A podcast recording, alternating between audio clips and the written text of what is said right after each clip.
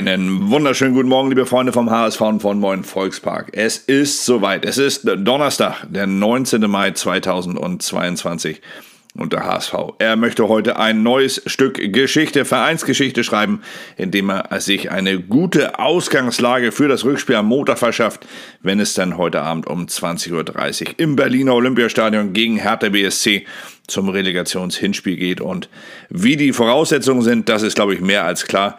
Der HSV betont immer wieder, das Momentum auf seiner Seite zu haben. Hertha BSC dagegen sagt, ja gut, aber gegen wen hat der HSV denn auch gespielt? Das waren Zweitligisten, wir kommen aus der ersten Liga. Unser Anspruch muss gleich ein ganz anderer sein. So plant der HSV den Aufstieg, ist die Zeile bei den Kollegen Kai Schiller und Henrik Jakobs vom Hamburger, Hamburger Armblatt. Dabei sprechen sie mit äh, Co-Trainer Julian Hübner über äh, das bevorstehende Spiel und natürlich dann auch über die taktische Ausrichtung des HSV, der ja in der zweiten Liga immer wieder sehr selbstbewusst, sehr mutig, sehr offensiv aufgetreten ist.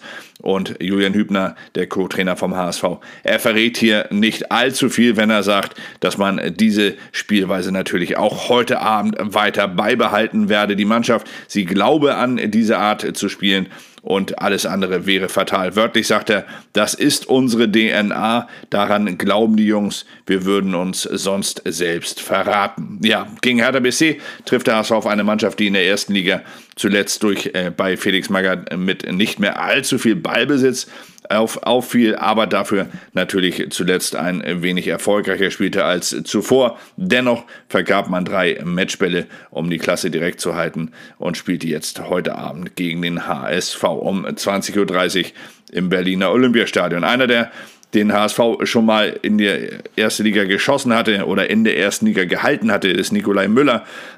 Und der spricht heute auch mit den Kollegen vom Abendblatt und sagt wörtlich, diesen Nervenkitzel hatte ich nie mehr in meinem Leben.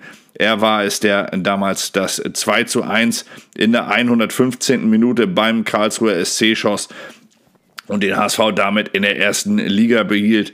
Er erinnert sich sehr gern an dieses Spiel, aber er sagt, so ein Nervenkitzel hatte ich nie mehr im Leben.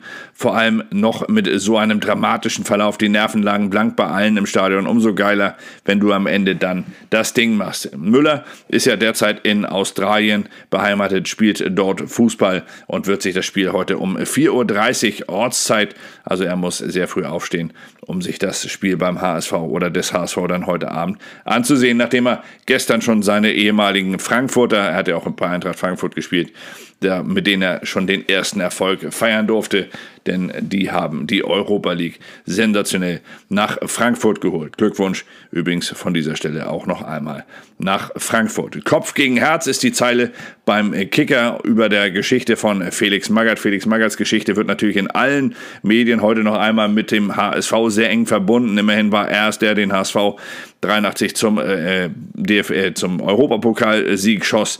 Er bescherte damals mit seinem Treffer gegen Dino Zoff dem HSV den äh, bislang letzten großen Titel. Nehmen wir mal den DFB-Pokal raus, aber den international letzten Titel hat Felix Magath herausgeschossen und natürlich auch ansonsten seine Heimat beim HSV gefunden. Er war hier in Hamburg alles vom Co-Trainer, vom Trainer der Amateure über Manager, Spieler, dann auch äh, Buhmann und natürlich auch Held. Also er hat beim HSV wirklich schon alles erlebt und sagt immer wieder, dass der HSV seine fußballerische Heimat sei.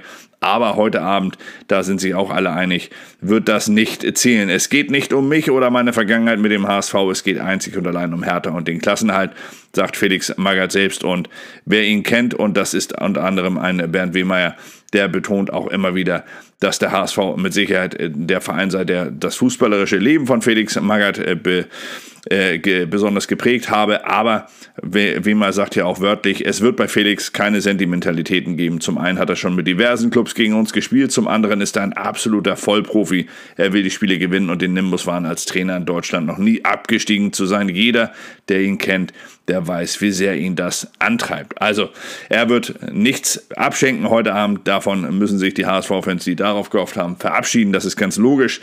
Aber der HSV selbst, er hat es ja in der eigenen Hand letztlich, sich hier den Traum von der ersten Liga auf den letzten Metern doch noch zu erfüllen. Neuer HSV, alte Heimat.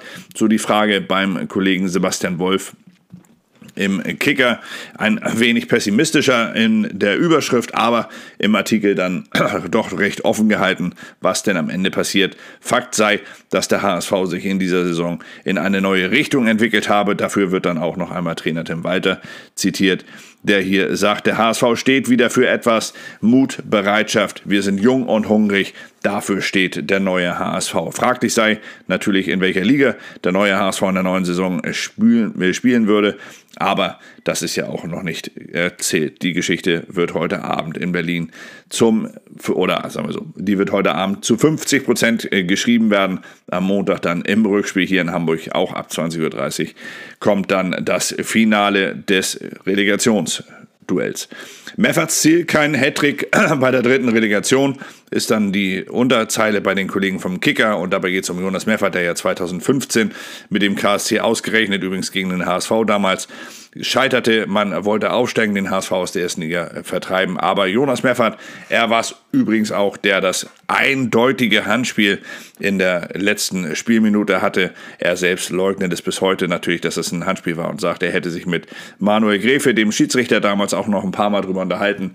er sagt allerdings nicht, was Manuel Gräfe zu dem Handspiel sagt. Und er erinnert sich noch an das Spiel von 2015 natürlich und auch an das Spiel 2021, was ja noch gar nicht so lange zurückliegt. Damals spielte er noch bei Holstein Kiel und in der Relegation äh, schaffte man in Köln ein 1 zu 0.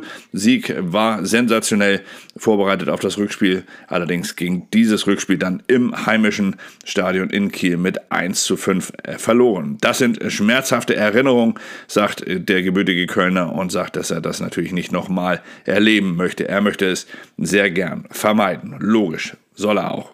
Zeit für neue Heldentaten dann bei, den Hamburger, bei der Hamburger Morgenpost die Zeile auf dem Aufschlagsblatt. Dabei sind Robert Glatzel und äh, äh, Daniel Heuer Fernandes zu sehen, die beiden, die im Pokal immer wieder für die besonderen Momente gesorgt haben.